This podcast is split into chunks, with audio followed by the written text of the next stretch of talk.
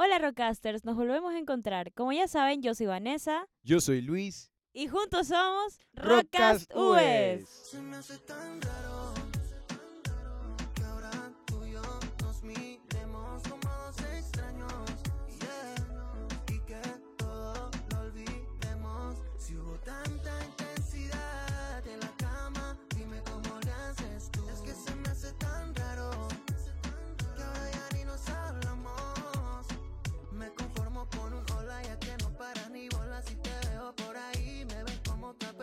olvidas todo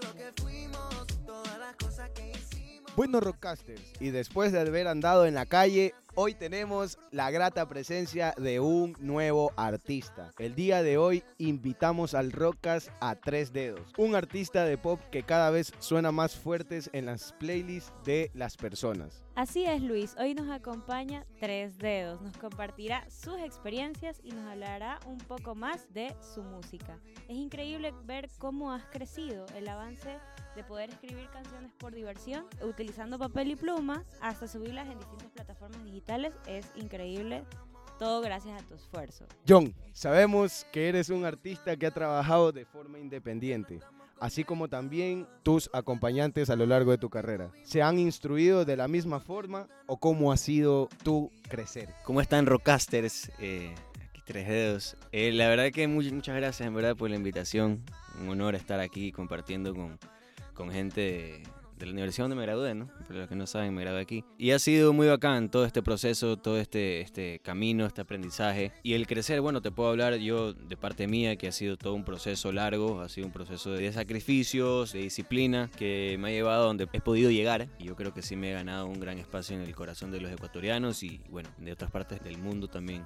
Gracias a Dios he podido llevar mi música, así que contento por eso. John, realmente es un gusto tenerte aquí y quisiera que nos cuentes un poco de dónde nació ese querer de hacer música. ¿Cómo iniciaste con esa pasión? Bueno, la pasión de la música la tuve desde, peladito, desde, que estaba en el colegio, qué sé yo, unos 7, 8 años. Yo era el típico pelado que siempre retaba en la clase porque cantaba mucho.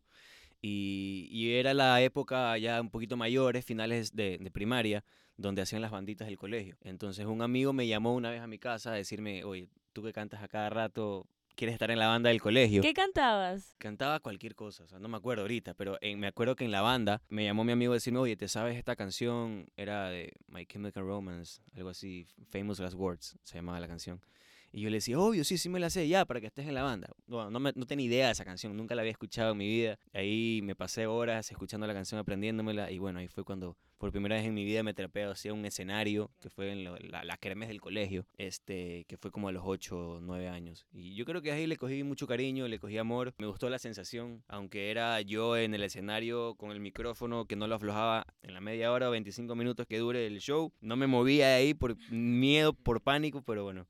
En medida del tiempo Creo que fue es el pasando. miedo que experimenta todo artista que está iniciando en este mundo de la industria musical. Realmente, mm, no sé, dime tú, el desarrollar la presencia escénica es un reto para un artista. Sí, definitivamente. Y bueno, yo creo que también estaba tan paniqueado porque era peladito, no tenía 8 o 9 Claro. años. Supongo que si yo hubiera empezado un poco más tarde, ya mayor, no hubiera tenido ese pánico de quedarme mm, con el micrófono eh, en una misma posición todo el, todo el concierto. Pero, pero sí, definitivamente uno nunca empieza ya sabiendo todo, uno empieza de poco a poco. Inclusive mis primeros conciertos como tres dedos en sí, que, que fue el 2017 finales, habiéndole a Manuel Turizo que fue un concierto que yo me acuerdo y, y- y- y me quiero me quiero morir, quiero borrarlo de la existencia porque fue algo fatal. Pero, ¿Por qué? ¿Por no, qué? O sea, no sé si la gente lo vio como fatal, pero yo lo veo y es como, Lo de sentiste de, esa manera. No, no como experiencia, a nivel de, de como artísticamente, porque no fue un show así que puse las pistas instrumentales y canté, fue un show como muy raro, porque tuvo la pista, pero aparte había un cajón y había una guitarra, y fue súper raro, fue súper raro, este, cantamos covers acústicos. Era en vivo y a la vez estabas tocando la Sí, guitarra. Sí, pero sonó, sonó feísimo. O sea, yo veo videos, vi- videos así del celular de esa época de, de mi manager que estaba desde ese entonces, y, y yo no puedo ver, me da, me da mucho cringe. No, no, no. Es como, de ley la gente no lo, no lo percibió así, tal vez eh, fue como, ah, qué bacán, estos manes, estos pelados, qué, qué chévere. Pero yo me veo hoy en día y es como que, miércoles. Pero bueno, todo el mundo empieza de, de algún Por lugar, ¿no? supuesto. John, Cuando estabas en la U y eras estudiante, tenías muchas incidencias de música nacional como la de Julio Jaramillo, porque personalmente te escuchaba en los pasillos de la U. ¿Por qué el pop? Después de yo haberme imaginado de que tu fuerte iba a ser música nacional como tal. Claro, bueno, yo creo que todo ecuatoriano siempre va a tener a Julio Jaramillo ahí en, en- en la cepa, especialmente los artistas que de acá, que obviamente ven como orgullosamente lo que hizo Julio Jaramillo para Latinoamérica y el mundo. Y obviamente a mí me encanta, siempre me, me ha encantado cantar Julio Jaramillo, en las fiestas obviamente el, el final que pone Julio Jaramillo es vacancísimo, pero nunca fue como mi género, ¿sabes? No, nunca me vi cantando pasillo o, o algo así más nacional y, y me fui por el lado del pop, que siempre he sido popero. Yo es más, eh, soy bien baladista de, de- de- en el fondo. Siempre me ha encantado todo lo que es Sin Bandera, Camila, Rey, que en su época de antaño, este... Y, pero y eso lo fui combinando también por mi amor al reggaetón, porque sí, yo sí he sido fanático del reggaetón, era fan número uno de Wisin y Yandel, de Daddy Yankee, de, de, de- de toda esa, esa camada de antes, de Don Omar. Y yo creo que pude llegar a un término medio, que fue el pop urbano, que es un- el, el pop. Si tú escuchas Por tu culpa, que es una de las canciones más sonadas mías, si tú le quitas el dembow es una balada. Si tú escuchas Lo siento, que es otra canción, es una balada cortavenas con dembow. Las podrías tocar de las dos formas, de todas maneras. Sí, totalmente. Es más, hay veces que yo cojo el piano y me pongo a cantar esas canciones, le, le bajo un poco el, el BPM y, y es una balada tremenda. Yo creo que llegué a ese punto medio, tuve que convencer a, a- a Juan Cepiana, que era el otro integrante antes de Tres Dedos, a hacer un pop urbano reggaetoncito, porque él, él era rockero, rockero, rockero, máximo baladas. Pero bueno, al final me fue dando las gracias de, de que lo haya convencido porque no fue súper bien. Así que, así que eso, eso es un poco Hablando un poco de tu composición musical, quisiera saber cuáles fueron tus influencias, cuáles, si lo quieres referir como grupo, que era antes Tres Dedos, cuáles eran sus influencias al hacer música, o puedes referirte a ti mismo como cuáles son tus influencias al hacer música, en qué te basas básicamente. Bueno, mis influencias así musicales, si te refieres a artistas, eh, me inspiré bastante, bueno, en esa época me inspiré bastante en Piso 21, en J Balvin, su álbum Energía, específicamente Sigo Extrañándote, fue una canción que me inspiró bastante, que también es, esa canción justamente no es un reggaetón, reggaetón, tiene el dembow, pero es, es una canción romántica, es una canción, si le quitas el dembow, como digo, es una balada. Entonces, más que nada, yo me, me, me inspiro en eso. Obviamente he tenido mis influencias, como te decía anteriormente, en Camila, Sin Bandera, esa- esas bandas súper super baladas. Y por el otro lado, Juanse, que en ese entonces también empecé con él. Él, él siempre ha sido rockero, como te digo, el fan de Oasis, fan de, fan de Muse, fan de, de, de- música un poco más, más anglo, por decirte así. Y, y también tenía sus influencias electrónicas. Entonces yo creo que pudimos llegar a un término medio. Frente a frente y por tu culpa tienen esas pizcas, tienen algunos elementos electrónicos. Especialmente frente a frente, que fue la canción con la que salimos, que fue producida por Juanse y, y escrita a su totalidad por mí. Y tiene muchísimos de esos factores. Entonces yo creo que igual con el tiempo hemos ido evolucionando un poco. Ahora que ya estoy solo también he ido siguiendo evolucionando. Y, pero bueno, así, así es empezó todo. ¿A qué se debe el nombre Tres Dedos? Tres dedos, no te voy a negar que es un poco extraño el nombre, pero, pero yo creo que es un homenaje a mi niñez, porque en mi niñez fue cuando yo estaba con este, éramos, éramos tres, éramos tres amigos, y que justamente nos bautizaron así el grupo de amigos, porque éramos tres de, de diferentes estaturas. Entonces éramos tres dedos. Y, y al principio lo tomamos como broma, pero después de broma en broma lo, lo fuimos adoptando, lo fuimos haciendo algo nuestro y después hubo, hubo un- algunas anécdotas que, que- que iban relacionadas a tres dedos, inclusive una vez estábamos caminando por Guayaquil, eh, algo del colegio creo que era, y vimos un lagartero que tenía en la mano izquierda tres dedos tocando con los acordes. Y era, es difícil pues tocar con solo tres dedos porque le faltaban dos. Entonces fue como que todo el mundo, ¡ay, tres dedos, tres dedos! Y, y eso fue como que nos hizo inspirar más, le, le dimos un poco más de Fueron su- significado. fue identidad, su identidad. Y, y sí, la tomamos como identidad y como te digo, de broma en broma, este, nos presentábamos así en, en- en fes- festivales de colegios, así como tres dedos. Y, y, el momento que quisimos ya salir profesionalmente, que ya salimos como un dúo, porque ya el, terce- el tercero siempre lo, lo quiso de hobby, nunca quiso hacerlo así como en serio. El tercero es un primo mío, le mando saludos. Y el momento de ya salir profesionalmente fue, bueno, ¿con qué nombre salimos? Vamos a usar tres dedos, vamos a seguir usando tres dedos. Y como que fue, tres dedos viene desde el colegio, o sea, Tiene que salgamos, como, ser. salgamos como tres dedos. Ya teníamos en SoundCloud algunos temas como tres dedos. Y fue como, ¿sabes qué? Dale, vamos como tres dedos. A veces me arrepiento porque es como que es súper raro el nombre. Pero es me- único. es único verdad, también, sí, da es mucho que hablar. Y, y bueno, esta transición de ser un grupo a ser solista también es medio como que es solo, tres dedos, qué, qué trip. Pero bueno, igual tiene ese significado y como te digo, es un homenaje a mi niñez y, y a mis inicios. No, aparte Tres Dedos tiene historia. Sí, o sea, tiene es full una historia, que tú cuentas cada vez que te lo preguntan. Ujú. Entonces, y forma parte de tus inicios. Entonces, súper cool. ¿Siempre estás pensando en música? No, para nada. Nada, es como, no sé, yo no, no creo que un futbolista siempre esté pensando en fútbol, o sea, piensa en otras cosas, creo yo. Este, pero definitivamente la música es esencial en mi día a día. Obviamente siempre está, pero no es que paso pensando, o sea, también pa- también no sé, juego videojuegos, juego fútbol, hago deporte, voy al gimnasio, todo normal, solo que también hago música. Bueno, tenemos una pregunta de una de las fans que nos está escuchando en este momento en la parte de controles.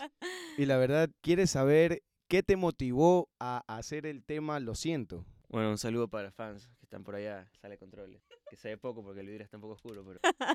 Pero bueno, ¿qué me motivó? Eh, Lo siento, es una canción, una de mis favoritas. Es una canción que a la gente también le gusta, es una de las favoritas de la gente. Y es una canción súper, súper romántica, cortavenas, es fuerte, fuerte, la, la- la letra también es súper densa. Esta canción la hice con, con un gran productor de Miami que se llama Andy Clay y compositor también, es un crack y con Luis Salazar. Y yo creo que la inspiración fue, fue rapidísima, en verdad fue una canción que se, se hizo súper rápido, empezó con el piano, estos acordes eh, tristes, y empezó a, sa- a fluir, a flu- fluir la canción, la letra, y habla esta canción de, de cuando tú le fallas a esa persona, una pareja tuya más que nada, cuando tú eres el culpable y te tragas ese orgullo y le dices, ¿sabes qué? Perdón, lo siento, fallé, no sé por qué estoy fallando, dice, porque es como algo que es inevitable para esa persona. Entonces, es, es bacán la canción, la verdad que me gusta muchísimo, qué bueno que también le gusta a mis fans. La verdad que es una de mis canciones favoritas cantar en los shows. La siento bastante, así que espero que ustedes también. Al momento de grabar una canción, de crear una canción, de componer una canción, ¿tienes algún tipo de pasos a seguir? O sea, algún tipo de ritual como artista. eh, tiene, la canción tiene, empieza de la, primero de la melodía con piano, o con una caja peruana, o con una guitarra. O sea, ¿en qué te inspiras en el momento? O sea, y otra pregunta más, ¿la canción Lo siento es basada en la vida real o simplemente en sucesos random? Ya, para tu primera pregunta, depende de la ocasión. Últimamente yo me estoy inspirando muchísimo en el piano. Estoy tocando bastante piano. Estoy aprendiendo más, más que nada. Ya creo que he mejorado bastante. Pero sí, también hay otras ocasiones que empiezo con la guitarra, con punteaditas, o voy al estudio y, empiezan a tocar guitarra. Y primero sale la melodía. Más que nada, primero es la melodía. Un tarará, esa, un poco lo siento. Y empieza la melodía un poco tararear y después van haciendo la letra, la letra, la letra. Obviamente uno siempre va, empieza a la composición con una idea en la cabeza, ¿no? Una idea de, hey, vamos a hablar de esto aquí, de qué vamos a hablar en este tema. Si es que estás con un grupo, ¿no? Como que sabes que hablemos de esto, de esto, de esto. O hay veces que simplemente, no sé, estoy en mi cuarto y me llegó la inspiración y o grabo un voice note con una melodía o me siento en el piano, empiezo a tocar acordes y me sale o cosas que se, esté sintiendo en el momento. Yo creo que m- la inspiración me llega mejor cuando estoy sintiendo eso, ¿no? Cuando realmente estoy contando historia de mi vida. Frente a frente fue así, o sea, inspirada, o sea, frente a frente tiene nombre y apellido, y hasta cédula tiene. Y así yo creo que todas las canciones fueron, fueron naciendo así. Una de las baladas más tan cortavenas que tengo también tiene nombre, apellido y cédula. Es más, es la misma persona frente a frente a mi lado. Y es un poco así, van haciendo, ¿no? Van haciendo las canciones. Lo siento, por ejemplo, es una canción que no tiene nombre y apellido. Tiene algunos nombres, algunos apellidos, porque es una combinación de sentimientos que, que has sentido en, en relaciones pasadas o, o en, o en no relaciones, sino en cosas que, que- que fueron o casi no fueron, pero que Se estaban desanimando las fans ah, con eso. Si supieran Bien- las caras que estamos haciendo tras ah, micrófono. no me claro, no me refiero a que, claro, no me refiero a que he estado con 500 personas, o sea, me refiero a que han sido un- un- un- una combinación de, de- de sentimientos por a lo largo de, de- de mi vida, ¿no? Y también de los otros compositores, porque los otros compositores también obviamente tienen, tienen ese sentimiento, y es más, en el estudio a veces estamos como, oye, sí, que no sabes, la otra vez me pasó esto, y sí, esta mano. mm, que sí, que- Escribamos una canción. que una sí, valí trozos con esta man, no sé, que yo, chuta, sí, a mí también me pasó lo mismo, pam, pam, pam, y ahí vamos uniendo ideas y pum, sale la canción. Así empezó por tu culpa también, por ejemplo. Fue el productor, es más, el productor llegó a la mesa como que, chuta, no sabes, esta man, la otra vez estábamos, estaba saliendo con alguien, y, pero en verdad ella me dijo que nunca iba a pasar nada porque no quería meterse, no quería una relación, pero yo terminé metiéndome. Y, y bueno, ahí empezó la canción. Y eso habla por tu culpa, ¿no? De, de- de una relación que desde un principio se dijo que no va a pasar nada y como dice en la, en la, en la canción, siguiendo reglas no soy bueno. Enamorarse nunca fue el asunto, pero y, y ahora ando por, por tu culpa en la calle, buscando unos labios que puedan reemplazar a esa persona que nunca, nunca fue para mí. Entonces, John, a lo largo de tu carrera hemos visto que has compartido micrófonos con el género masculino, con muchos amigos tuyos, familiares, etc. ¿Cómo fue la experiencia de grabar y de unir a tres dedos con una voz femenina como la de Mía Terán? era algo que ya se tenía que, que, que tenía que llegar. Era como que sí, todo el- o sea, no todo el mundo me decía, pero era, era consciente yo de que ha- hacía falta un, un, fit con una mujer. Y es más, yo tenía unos demos con otra artista ecuatoriana que se llama Ana Paula, que bueno, ahorita está viviendo en Argentina. Eh, la gente que no, no, no sabe quién es Ana Paula, ella canta una canción que pegó bastante, La Muy Muy, no sé si la han escuchado. Ay, ay, muy, no me mira, no me saluda. Bueno, ella es Ana Paula. Y nos hemos juntado algunas veces en el estudio a- con Rocky Blasti también a hacer algunos demos. Y teníamos la canción, estábamos ya casi para sacar, pero bueno, no sucedió. Y con Mía la conocí en un campamento de Sony, que, que ahí nos hicimos amigos, hicimos algunas canciones y bueno, quedamos en contacto y ella me mandó un tema. Me preguntó si yo me quería montar en el tema. Yo le dije, dale, de una, estaba acá en la canción. Escribí mi parte, escribí mi, chanteo y, y quedó la canción. Fue algo súper rápido, en verdad. Y yo creo que sí le faltaba ese, esa combinación. Yo creo que queda bien. Mía tiene un vozarrón, canta súper bien. Eh, la gente no la ha escuchado, creo, cantar así baladas, porque una vez fui en el momento de escribir la canción y todo eso, estábamos en el departamento de ella haciendo karaoke, pero de música así así baladas, y no te puedo explicar, tiene un vozarrón. Y hicimos buena química, así que feliz, feliz, y yo creo que se pueden venir algunos temas más con, con mujeres que debería, porque, porque la pega. Quisiera hablar un poco de tu comunicación digital y en físico. Puede ser como fueron en grupo o ahorita tú que estás trabajándolo individualmente. Entonces, cuéntanos un poco de tu imagen como artista y como persona. ¿Cómo la has desarrollado? ¿Cómo has desarrollado esa imagen? Bueno, ha cambiado bastante la imagen, tanto mi imagen personal como imagen de, de así comercial, por decirlo así. Eh, nosotros empezamos con, con un logo distinto al que, al que uso ahora. Eh, antes era, decía solo tres dedos, así medio raro. Ahora es un logo, literal como una T, no sé si han visto la, eh, el logo. Y es súper representativo, yo creo que eh, nuestro en, el- ese entonces, ahora mío. Y siempre quisimos, por ejemplo, en las primeras canciones ponerle un color a cada canción. Frente a frente, por ejemplo, fue rojo, por tu culpa fue azul. eh, Lo siento fue como morado. Ella se enteró fue como turquesa. Entonces siempre quisimos identificar un poco así también las canciones con un color. Así mismo lo hacemos en los shows, con el tema de las luces, con cada canción. Y así le vamos dando también una identi- i- Identidad a visual a canción. cada, a cada- a cada canción. Y yo creo que a la gente se le va quedando también inconscientemente esos detalles. Y en cuanto a imagen física, por ejemplo, mía, bueno, mi, mi- mi imagen empezó totalmente distinta. O sea, yo empecé usando camisas con botones y, y- y un poco más elegante. El pelo lo tenía diferente.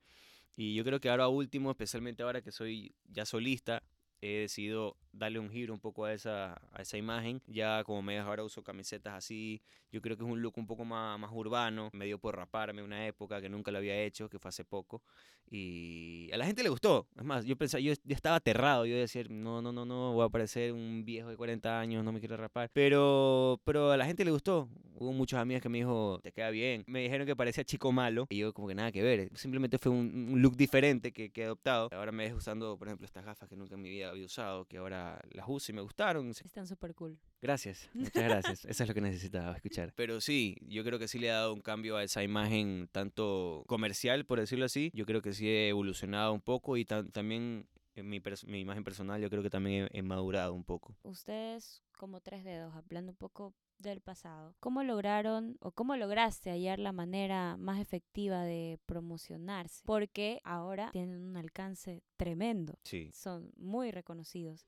Tomando en cuenta que tu trayectoria no es desde el 2016, sino desde los ocho años. Entonces tienes que haber vivido todo el proceso de la digitalización en promoción. Antes eran flyers que se repartían y posters que se pegaban en las calles. Ahora es más fácil todo eso. ¿Cómo hallaste la forma más efectiva de poder? Obviamente yo desde los 8 años hasta los 18 fue un poco más hobby lo que, lo que hacía yo. Era como que sacaba canciones, las subía a SoundCloud y a ver qué pasa. Y hasta ahí. En el 2017 fue cuando saqué Frente a Frente y, y decidimos subirla a Spotify. Fue como que ya tener la canción en Spotify yo me sentía maluma. O sea, que este, mira, oye, por si acaso tengo una canción en Spotify, le decía a la gente. Mis amigos, oye, este man tiene una canción en Spotify. Y yo, En "¿Qué? ese No tiempo puede ser". era muy raro que alguien tenga una canción en Spotify, o sea, muy... no era muy raro, era algo como, yo creo que para no- mi, mi círculo social era como que novedoso, como que, hey, no puede ser, este man tiene una canción en Spotify. Y obviamente ahorita Spotify es muchísimo más fuerte, pero en ese entonces igual, o sea, no, no, no es que es tanto, o sea, son cinco años nomás atrás, eh, no soy tan viejo, pero... Pero sí, así me acuerdo clarito, íbamos en un taxi, que sé yo, mi amigo le decía al taxista, oye, este man tiene una canción en Spotify por si acaso. Y la ponía así en el carro. Y, y- pero era un demo, era un demo que habíamos subido a Spotify, después subimos un EP de tres canciones que eran así demo, que era frente a frente a mi lado, las canciones que tienen nombre y apellido, que ya lo comenté, y, y otra más, que nunca la más le volví a sacar, pero después esa canción eh, le gustó a una amiga de mi mamá, y esa amiga de mi mamá dijo, oye, yo tengo una amiga que tiene acercamiento con Radio Disney, wow, y fue como... Yo te puedo llevar a ver si, si, si, te, si te suena la canción ahí. Yo estaba nerviosísimo. Le dije, ¿sabes qué? A Juanse le dije, ¿sabes qué? Vamos. A ver qué pasa. Y fuimos a Radio Disney. eh, Subimos a las oficinas. Yo me sentía, ya me sentía Bad Bunny ahí. Ok, todavía no, existía Bad Bunny pero igual me sentía Luis Miguel ya. Y bueno, entramos a la oficina del director, José Carlos Martínez, y le enseñamos estas tres canciones. Y las escuchó y dijo, ¿sabes qué? Ok, solamente porque yo soy amigo tuyo, le dijo a la, a la amiga de mi mamá, la voy a escuchar. Y la escuchó, escuchó las tres canciones, primero puso una, no decía nada, no decía nada, pan, la otra, no decía nada. Bueno, se acabaron, dijo, "Mm, están agradables, están chéveres, pero estas canciones no van a entrar en la radio. No tienen sonido de radio, o sea, no, no puedo poner a sonar en una radio estas canciones porque no tienen la calidad. Yo salí destrozado ahí de No, fue como que no puede ser, o sea, La, primera caída de o tres sea, dedos. te juro que es Y ahorita te mira y dice, ¿por qué no lo puse desde el principio? ¿Pero alguna vez te sonó en Radio Disney o ya después de...? No, sí, y ahí- todavía no acaba la historia. ya, ya. Fue, fue, salimos ahí acabados y, y- y esta amiga le dice, oye, yo, te- yo conozco a, a Blasti, de Rocky Blasti, y él tiene un estudio, o sea, puedes ir allá a que te mejoren la canción y, y alcance esa calidad para que ingrese a la radio. Y bueno, me dio el número y yo estaba nerviosísimo, yo no podía llamar a Blasti, era, era Rocky Blasti, o sea, no, no puedo llamar a- así como así. A mí me cuesta hasta llamar a pedir una pizza, entonces peormente iba a poder llamar a Blasti. Entonces marqué de mi celular y le di a Juan, y le dije, habla tú, habla tú. Entonces ahí contestó, dijo, oye, ¿cómo estás? Somos tal, tal, queremos grabar una canción, que sí, cuánto cobras, etcétera, etcétera. Bueno, fuimos al estudio, lo conocimos, yo nerviosísimo. Y bueno, llegamos a, a un precio bacán y ya, grabamos la canción y a Rocky Blasti le gustó full la canción, a ellos dos. Especialmente a Blasti, le gustó full la canción. Entonces ellos nos, nos dijeron, ¿sabes qué? Te vamos a presentar a nuestro promotor, a los que hace toda la promoción de radio, prensa, todo. Entonces, eh, Blasti estudiaba aquí también. Entonces yo me reuní aquí, con- me reuní, me reuní en Caramel Coffee, no sé si, si sigue existiendo, ¿sí? Sí, sí, todavía. me reuní con Blasti aquí y fue como que me dijo, sí, este man se llama Ronnie Rodríguez, tal, tal, tal, me dio el número, el mail, tan, ya, igualmente yo le he hablado de ti, el man también está interesado en trabajar en ustedes porque le gustó full la canción y yo, bacán, dale, chévere de una. Entonces ahí me reuní con, con Ronnie en el español y ya me había reunido con dos promotores más anteriormente y yo cuando me reuní con Ronnie fue como que en ese entonces estaba con mi viejo que me estaba colitando todo esto y le dije, ¿sabes qué viejo? Con este man es este man me da la vibra, este man siento que, que sabe más, el man había trabajado ya con algunos artistas, eh, había hecho canciones con Justin Quiles, había hecho canciones con, le había hecho promoción full a, a Rakim Kenway, había trabajado, bueno, con, obviamente él era el manager de Rocky Blasti, que había hecho algunos temas, tenía acercamiento full con, con- con- con- con gente en la industria, entonces Ecuatoriano. ecuatoriano. Este. Y yo fue, ¿sabes qué viejo? Con este man es. Entonces él empezó haciéndonos la promoción en radios, en, en prensa escrita, en- con la canción Frente a Frente, que salió el 15 de enero de 2018. Eh, Entonces nos hizo toda esa promoción él. eh, es más, inclusive mandó a imprimir flyers, también entregaba flyers, eh, mandó a hacer Fue una publicidad trem- 360 entonces. 360, totalmente campaña 360, 360. todas las radios, Medios digitales. medios digitales, mandó que los vendan en, en la calle. Como hay gente que vende discos así gigantes de, de- de discos, discos con 100 canciones y me- metíamos ahí también la canción. Bueno, en todo caso, se hizo por todas partes y eso con frente a frente y con, por tu culpa también la misma estrategia. Me di la vuelta por todo el país, o sea, fui a ciudades que nunca había ido. Estuve en Ibarra, estuve en Quito, estuve en Ambato, estuve en Tungurahua, estuve en, en, en Cuenca, en Manta, en Puerto Viejo, en, en Loja, en Machala, en todas partes. O sea, fui a partes que nunca había ido del país. Y es un trabajo duro, un trabajo fuerte, pero yo creo que como no artista tenía que hacerlo. Y, y así, eso, eso, eso más que nada en los, en los medios este, como radios, eh, en las prensa, en los medios tradicionales. En, ya en los medios digitales también se buscó en, en- más que nada en YouTube hacer la promoción y en, y en Spotify también hay playlists no, no editorial, no de Spotify, sino independientes, de gente que tiene playlists así con muchísimos seguidores. Entonces con ellos también se hizo la gestión para ingresar la canción, para promocionarla, es una mu- mu- muy buena forma de promocionar las canciones. Y ahí fuimos creciendo y creciendo y creciendo poco a poco y poco a poco. Cuando llegamos a, a no sé, yo llegué a mis primeros 100 mil, yo no creía en nadie, fue como que no puedo creer que tengo 100 mil streams en, en, en Spotify. Bueno, cuando llegamos al millón, obviamente fue espectacular. Bueno, y hoy en día, Por tu culpa es una canción que ya en Spotify tiene casi 10 millones, es algo impre- impresionante para mí. En YouTube tiene 10 o u 11 millones. Entonces es algo que yo nunca, yo nunca fui un- una persona de números, ¿sabes? Yo subía mis canciones a SoundCloud y eran los números una porquería. O sea, casi nadie escuchaba. Y ahora que salgo profesionalmente y, mis- en Spotify hubo una época que casi llego a, a un millón de oyentes mensuales, que es algo espectacular, que llega como casi 800 mil. Y, y fue increíble. Entonces yo creo que esa buena gestión en las radios, en el la prensa, de bandas creo que fue una de las piezas importantes Sí, dentro de este rompecabezas. definitivamente el promotor Ronnie, que empezó como promotor y ahora es mi manager, este, sin, sin duda fue una, una, una pieza clave. Hizo, hizo bien su trabajo. Yo no sé qué hubiera pasado si me hubiera ido con los otros. Porque, es más, uno de esos promotores me había aconsejado que salga a promocionar a mi lado, que es una balada. Y no es muy comercial, es una balada que... mm. Entonces yo desde que me dijo eso, yo fue que, "¿Sabes qué? este man no. Este man, este man está en otro patín, este man está en otra parte. Y, pero así que tuve la suerte de encontrarme con este tipo, Ronnie Rodríguez, que a veces me da muchos dolores de cabeza, pero bueno, ha sido una pieza muy indispensable en mi carrera.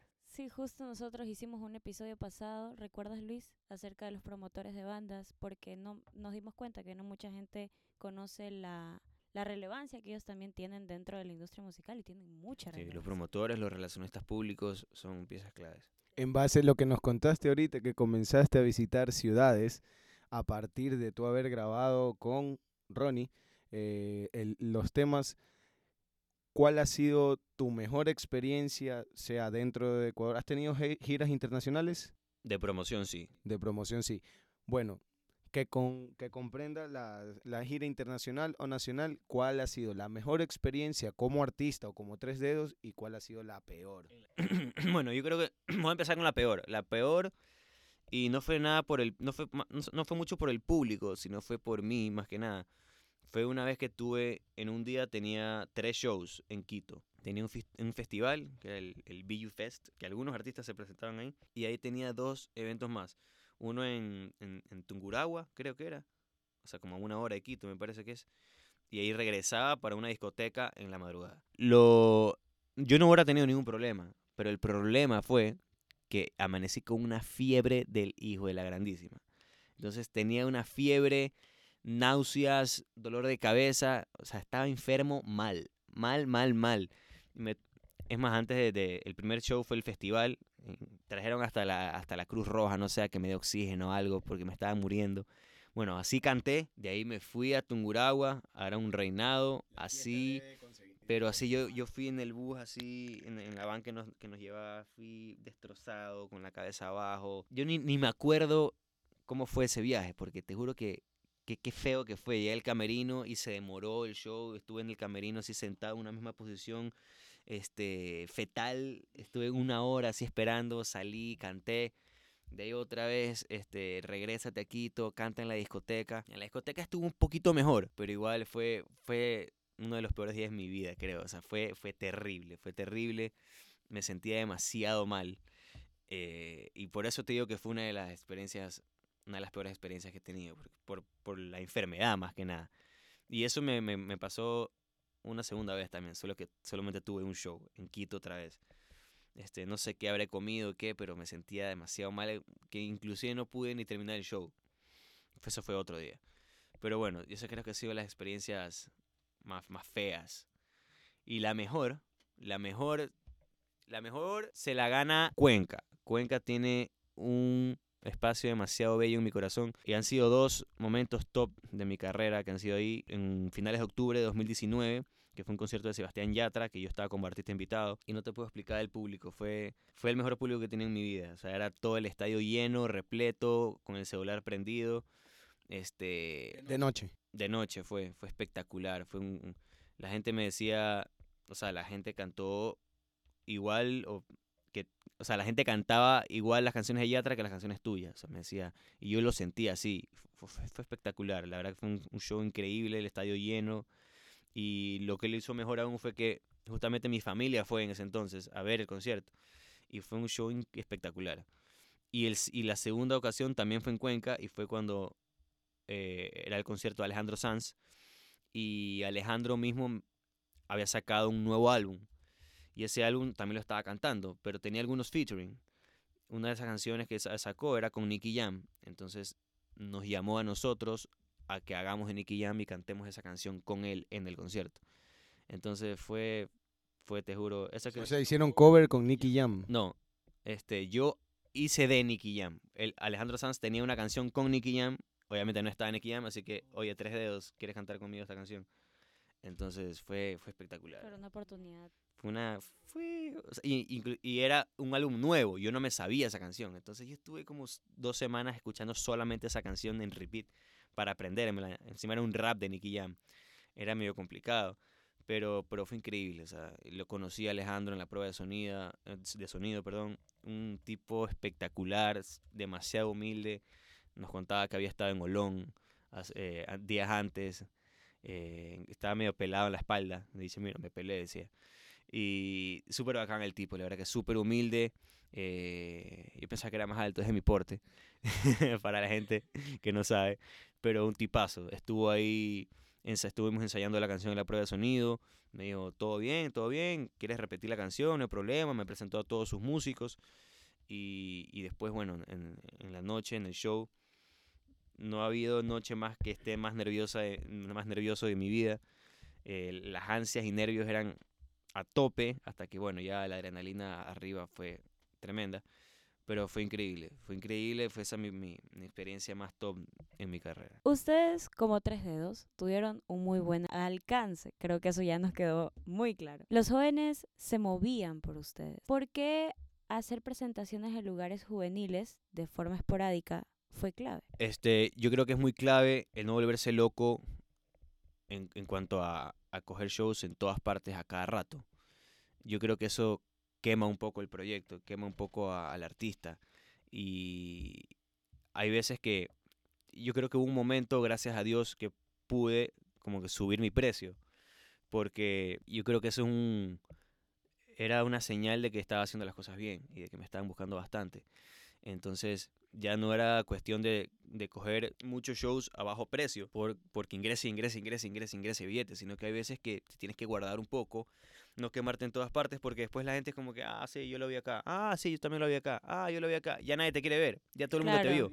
Entonces yo creo que eso es clave, no, no ser tan angurriento y eso también nos da nos dio la, la posibilidad de poder también este encarecer un poco el show entonces eh, yo creo que eso sí, sí fu- sí fue clave era una discoteca por aquí una discoteca, por acá que una ciudad por acá por acá por acá no, no tan angurrientos. Si pedíamos, si pedíamos un precio y los manes se nos bajaban, eran como que, no, o sea, no lo vamos a hacer porque tampoco el, el chiste es quemar el, el proyecto. Y, y hasta el día de hoy, aunque ha venido una pandemia que, que nos destrozó a los artistas porque, imagínate, 2020, lo último que viví en el 2020 de show fue lo de Alejandro Sanz. De ahí, boom, pandemia. Entonces imagínate de 100 a 0. Fue todo el 2020 y, y principios de 2021 también sin shows, que fue terrible. Pero igual, eso no quiere decir que porque no hubo todo este tipo de shows voy a quemar ahorita el proyecto. Entonces, eh, así, así toca. Este, yo creo que eso nos ayudó bastante a, a- que la gente también quiera ver a Tres Dedos. Bueno, John, para finalizar, hace un momento tras micrófonos, antes de empezar la grabación, hablábamos sobre, bueno, y en realidad te daba mi opinión sobre tu trayectoria desde que yo te conozco, que fue en los inicios de la universidad, hasta el día de hoy. Quiero que me digas, ¿qué sientes al escuchar que opinan de Tres Dedos como un artista extranjero y no como un artista ecuatoriano? es una, una, un arma de doble filo. eh, estás como contra la espada y la pared. Es como, como te digo, eh, más que nada pasaba full al principio. Al principio todo el mundo así pensaba que era venezolano o colombiano o, o algo así. Hay gente que pensaba que las canciones eran de, de piso 21. y por un lado, yo me sentía como que, chuta, qué bacán. La gente chuta, piensa que soy internacional, que ya tengo ese nivel colombiano, que tiro piso 21, Maluma, me sentía así que bacán. Pero por otro lado era como que, chuta, ¿por qué la gente no, no puede ver a este, al- a este producto que he hecho que suena internacional porque ellos lo dicen? ¿Por qué no puede sonar internacional y también ser ecuatoriano? Porque aquí en el, en el país hay muchísimo talento, especialmente estos últimos años. Hay full, full, full talento y de todos los géneros posibles de, de música. Entonces, sí es un poco eh, bajón que te digan como, chuta, pensaba que eras internacional. Y es como que, ah, chuta, eres ecuatoriano, pensaba que eras internacional. Entonces, yo creo que sí falta un poco ese nacionalismo que tiene, por ejemplo, Colombia, que tiene México, que tiene Venezuela con sus artistas, que tiene Argentina con lo suyo. Es como que, bien, es argentino, es colombiano. Salud. Este, que, que bacán. Yo creo que eso le falta un poco a, a- a este país. Y yo no sé si sea porque no, no hay, no hay un, así un referente ecuatoriano internacionalmente. Y no sé si sea solamente por el artista que no sale, porque hay demasiado talento, sino yo creo que también un poco de no solamente la gente y los fans eh, ecuatorianos, sino los medios también, los medios de comunicación, los empresarios. Hay muchas ocasiones que hacen eventos, por ejemplo, qué sé yo, el municipio, por darte un ejemplo, y es como que, ah, contratan a artistas ecuatorianos y les quieren pagar miseria o quieren que canten gratis, pero vienen internacional y le pagan lo que ellos pidan. Entonces, hay un evento muy famoso que se hace por Navidad, que se hace por los niños, que yo sé que es televisado, que empieza con T, y, generalmente quieren que todos los artistas ecuatorianos vayan gratis, que vayan gratis, que vayan gratis, que vayan gratis, y si no van gratis, pues X contigo. En cambio vienen los internacionales y le pagan los que le da la gana. Entonces, ¿cómo es eso? No, que para que ayudes a la gente de, Ecuador, a los niños, y, sé qué, y que los otros no nos ayudan nada. O sea, los internacionales, ¿qué? O sea, los internacionales vienen, cogen nuestro billete y se lo llevan a su país. O sea, eso, eso está mal, o sea, está mal, peormente de aquí siendo nacionales. O sea, no, se quieren aprovechar muchas veces el artista ecuatoriano y eso, y eso está mal. Y eso es lo que no deja crecer. Y al eso es lo que no hace crecer al artista, exactamente. Este, el artista debe de cobrar y vale lo que, lo, lo que vale su talento. Y eso ahí muchas veces aquí el ecuatoriano no lo, no lo, no lo considera así, no, no, no, no lo valora así. Entonces, hay, hay- esas, esas cosas son las que a veces no, no me cuadra. Y muchos artistas ahora últimamente se han, han estado negados a ir a ese tipo de eventos por este tipo de trato. Entonces, pero bueno, hay veces que hay que ir. Tú el día de mañana me puedes ver en la Teletón. es más, puede ser que yo vaya. No sé si puedo, si puedo decir el nombre o no, pero bueno, voy a ese evento. Puede que vaya a ese evento. Y, es más, creo que sí voy a ir. Pero porque tengo otras razones. pero yo estaba a nada de, de, de, de- como que, de pensármelo bien, porque no, no, no, no, no nos merecemos este trato. Y no lo, hago- lo digo como que, ay, que llorón, tres dedos, sino que es como que, brother, así como... No, la, la gente puede pensar que esa actitud es egoísta, pero yo considero que es justicia pura, porque realmente a mí tampoco me parecería justo. Obvio, exactamente. valer, es de O sea, por último, si dices, ¿sabes qué? Por los niños hagamos la labor social de una. O sea, todo el mundo va a venir gratis, no se le va a pagar a nadie. Ya, ok, chévere. Y lo he hecho. Y ya lo hice por cuatro años, tres años que he empezado la carrera. Pero ahora que ya, gracias a Dios, tengo un, un- poco más de nombre, no sé, he hecho más cosas. Mi trabajo yo creo que se ha hecho reflejado, se ha visto reflejado. Este, ¿por qué a un artista así sea desconocido pero internacional le vas a pagar eso que no se le estás pagando a, tu artista ecuatoriano? Entonces, eso es un poco la, yo creo que la injusticia de, de- de acá. Hay veces que el municipio hace eventos así gigantes. O sea, hace poco trajeron en Machala a J Balvin gratis. En cambio viene el artista, así para que le abras a J Balvin. Ya, le cobro esto. Ay, es que no tenemos plata. No tienes plata. O sea, trajiste a J Balvin y no tienes plata. ¿Y tú sabes cuánto puede cobrar un artista ecuatoriano comparado con J Balvin? O sea, ponte que J Balvin cobre medio millón de dólares. O sea, tú le, le quitas, no sé, le quitas dos, dos, dos, dos tajos que le- les mandes al aeropuerto y, y ahí... Ni siquiera dos tajos, ¿sabes? Una llanta del atajo y ahí, ahí pagas. Pero bueno, esa es la excusa siempre. Ay, no hay plata, me quedé sin plata. Subvaloran Subvaloran muchísimo el artista ecuatoriano y eso tiene que cambiar ahora desde aquí, porque si no, no pueden desde aquí prosperar. adentro. Y eso es lo que dicen los extranjeros cuando vienen. Ustedes les falta eso, les falta esa unión, esa camaradería que hay afuera, les falta aquí. Tomando en cuenta eh, la observación de hace un rato que dabas de los eh, talentos ecuatorianos, yo me acuerdo que habían pocos referentes en mi tiempo cuando yo era adolescente, Jorge Luis de Hierro, Fausto Miño, entre otros.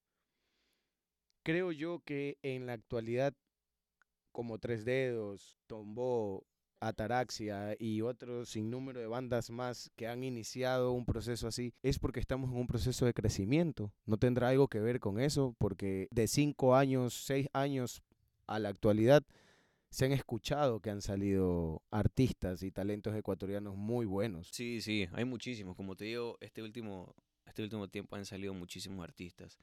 Este, aparte de Tres Dedos y los que has mencionado tú, también, chuta, está amigos muy queridos que son, por ejemplo, Renkai, este, Diana Sofía, está, eh, bueno, 4AM que ahora por asuntos eh, eh, internos y fuera de la música tuvieron que separarse. Este, pero eran buenísimos, o sea, era, era buena música. Últimamente, la última canción que sacaron con Arevalo me pareció espe- espectacular. Y, y, y Dayanara también la está, la está rompiendo. Y muchos artistas así que, que han salido. Hay muchísimo talento, ah, y hay muchísimos que la gente no los conoce, este, pero son muy buenos. Y yo creo que sí, estamos en esa época de esa ola de nuevos talentos que, que la están haciendo bien. Y, espero que, o sea, en serio espero. También hay música diferente como por ejemplo este Luz Pino, que también la está rompiendo por allá, por México. Este, Divina Persona, este Camila Pérez, o sea, hay muchísimas, muchísimo talento. Y yo creo que, que es cuestión de tiempo de que ya salga uno a romperla. Así romperla internacionalmente en todas partes. Este, me gustaría mucho ser, ser uno de esos. Espero ser. Sería bacán, como te digo, poder llegar más allá. En todo caso, estamos en una buena ola, buenos artistas y es cuestión de tiempo. ¿Cuál es tu visión a largo plazo?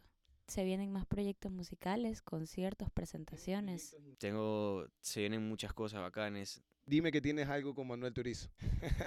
quién sabe. A ver, Rockasters, para la próxima semana, ya saben, no se olviden, síganme en mis redes sociales, arroba 3 dedos music. Este, se vienen noticias muy importantes. Yo creo que es una de las noticias más importantes de mi carrera internacionalmente. Así que se vienen cosas muy, muy cool. Voy a seguir sacando, obviamente, canciones, pero la noticia que va a dar la próxima semana es muy importante para mí. Así que, ya saben, Rockasters, estén atentos a mis redes. Voy a estar, no sé qué día, no sé qué día va a ser, pero va a ser la próxima semana. Así que, pilas. Este. Estén atentos. Ya saben, se viene mucha música, se vienen mucha, mucha, muchas noticias. Y bueno, John, no podemos dejar de escucharte y dejar que nos presentes en vivo el tema que te lanzó, uno de los temas que te, que te lanzó al estrellato, por tu culpa. Deleítanos, por favor. De una, de una. el coro, ¿qué? Principio, ¿dónde, ¿qué parte el quieres coro, que te cante? coro, el coro? coro, el coro. Ando por tu culpa en la calle, buscando otros labios que calmen el deseo de tener tu cuerpo que de mi cabeza no sale. Ando por tu culpa en la calle, buscando otros labios que calmen el efecto de tu veneno que hace que mi corazón falle. Ando por tu culpa. ¡Bien! ¡Qué bien! Gracias. Realmente fue un placer tenerte aquí, John. Aprendimos mucho sobre ti, sobre tres dedos, y estamos muy seguros de que te seguirá yendo muchísimo mejor de lo que ya te va. Así sea. Todo el éxito del mundo de parte de Team Rockcast y gracias por aceptar la invitación al podcast. Gracias a ustedes, muchísimas gracias, la pasé bien cool. Muchas gracias a los que nos compartieron su tiempo y muchas gracias a los que nos escucharon. No se olviden de escuchar el nuevo tema Tan raro. y listo. Yo fui Luis Yo fui Vanessa. Yo fui tres dedos. Y esto fue Rocas UES.